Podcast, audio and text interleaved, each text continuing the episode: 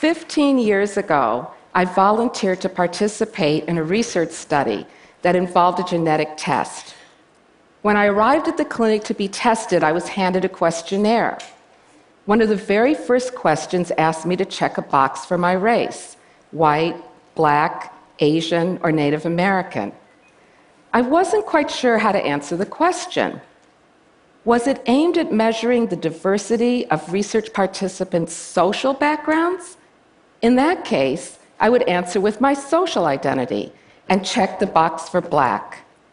But what if the researchers were interested in investigating some association between ancestry and the risk for certain genetic traits? In that case, wouldn't they want to know something about my ancestry, which is just as much European as African? And how could they make scientific findings about my genes if I put down my social identity as a black woman?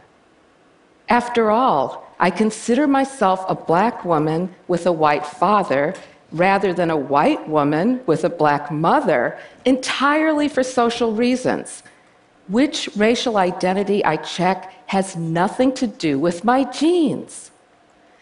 Well, despite the obvious importance of this question to the study's scientific validity, I was told don't worry about it, just put down however you identify yourself. So I checked black, but I had no confidence in the results of a study that treated a critical variable so unscientifically. That personal experience with the use of race in genetic testing got me thinking where else in medicine is race used to make false biological predictions? Well, I found out that race runs deeply throughout all of medical practice. It shapes physicians' diagnoses, measurements, treatments, prescriptions, even the very definition of diseases. And the more I found out, the more disturbed I became.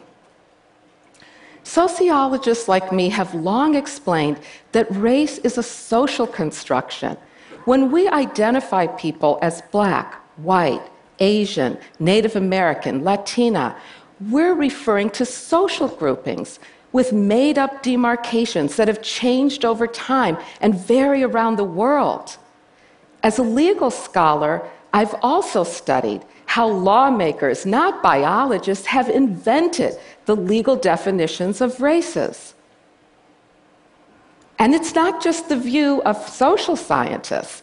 You remember when the map of the human genome was unveiled at a White House ceremony in June 2000? President Bill Clinton famously declared, I believe one of the great truths to emerge from this triumphant expedition inside the human genome is that in genetic terms, human beings, regardless of race, are more than 99.9% the same. And he might have added that that less than 1% of genetic difference doesn't fall into racial boxes. Francis Collins, who led the Human Genome Project and now heads NIH, echoed President Clinton.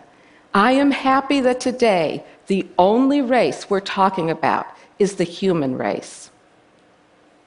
Doctors are supposed to practice evidence based medicine and they're increasingly called to join the genomic revolution. But their habit of treating patients by race lags far behind. Take the estimate of glomerular filtration rate, or GFR. Doctors routinely interpret GFR, this important indicator of kidney function, by race.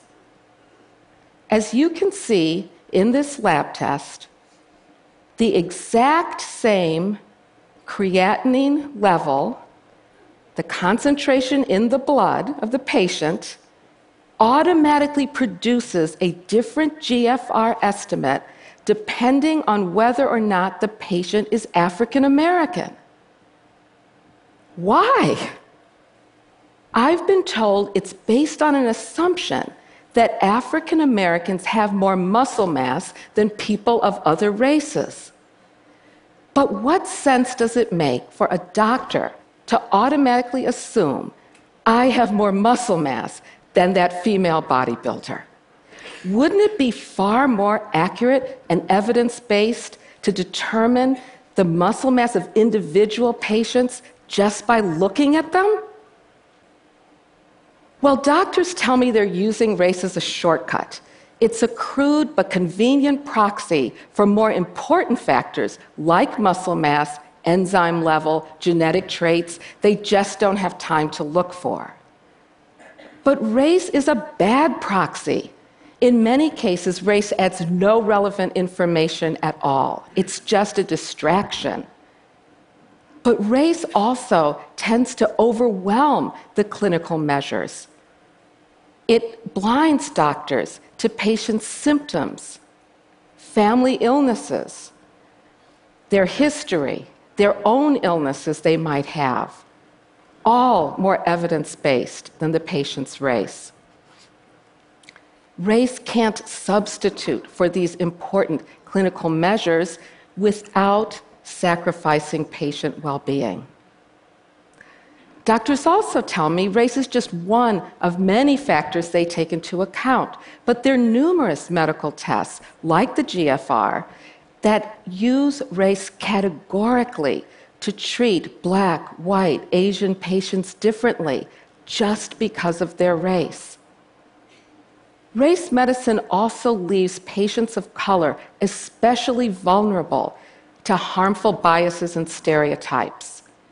Black and Latino patients are twice as likely to receive no pain medication as whites for the same painful long bone fractures because of stereotypes that black and brown people feel less pain, exaggerate their pain, and are predisposed to drug addiction. The Food and Drug Administration has even approved a race specific medicine. It's a pill called Bidil to treat heart failure in self identified African American patients. A cardiologist developed this drug without regard to race or genetics, but it became convenient for commercial reasons to market the drug to black patients.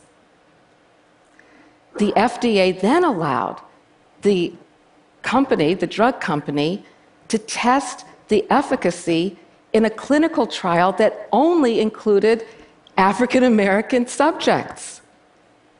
It speculated that race stood in as a proxy for some unknown genetic factor that affects heart disease or response to drugs.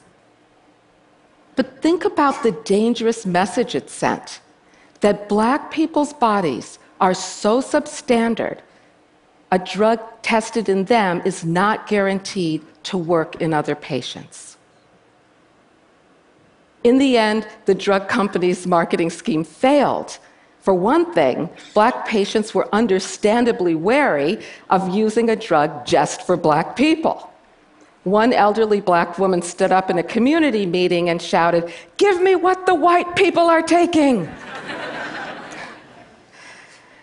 And if you find race specific medicine surprising, wait till you learn that many doctors in the United States still use an updated version of a diagnostic tool that was developed by a physician during the slavery era a diagnostic tool that is tightly linked to justifications for slavery.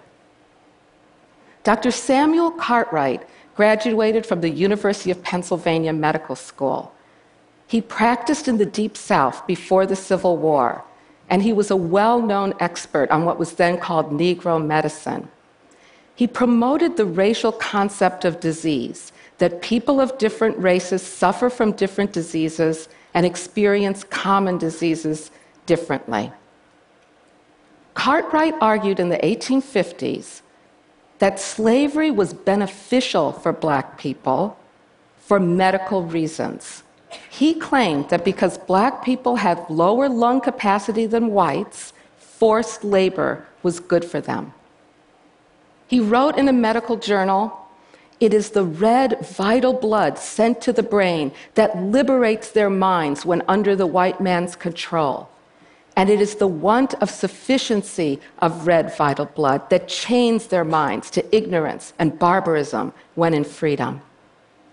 To support this theory, Cartwright helped to perfect a medical device for measuring breathing called the spirometer to show the presumed deficiency in black people's lungs. Today, doctors still uphold Cartwright's claim that black people as a race have lower lung capacity than white people. Some even use a modern day spirometer that actually has a button labeled race so the machine adjusts the measurement for each patient according to his or her race. It's a well known function called correcting for race. The problem with race medicine extends far beyond misdiagnosing patients. Its focus on innate racial differences in disease diverts attention and resources from the social determinants that cause appalling racial gaps in health. Lack of access to high quality medical care, food deserts in poor neighborhoods, exposure to environmental toxins, high rates of incarceration, and experiencing the stress of racial discrimination. You see, race is not a biological category that naturally produces these health disparities because of genetic difference. Race is a social category that has staggering biological consequences, but because of the impact of social inequality on people's health. Yet race medicine pretends the answer to these gaps in health can be found in a race specific pill. It's much easier and more lucrative to market a technological fix for these gaps in health than to deal with the structural inequities that produce them. The reason I'm so passionate about ending race medicine isn't just because it's bad medicine. I'm also on this mission because the way doctors practice medicine continues to promote a false and toxic view of humanity despite the many visionary breakthroughs in medicine we've been learning about, there's a failure of imagination when it comes to race. Would you imagine with me just a moment what would happen if doctors stopped treating patients by race? Suppose they rejected an 18th century classification system and incorporated instead the most advanced knowledge of human genetic diversity and unity, that human beings cannot be categorized into biological races. What if, instead of using race as a crude proxy for some more important factor, doctors actually investigated and addressed that more important factor? What if doctors joined the forefront of a movement to end the structural inequities caused by racism, not by genetic difference? Race medicine is bad medicine. It's poor science, and it's a false interpretation of humanity it is more urgent than ever to finally abandon this backward legacy and to affirm our common humanity by ending the social inequalities that truly divide us. Thank you. Thank you. Thanks. Thank you.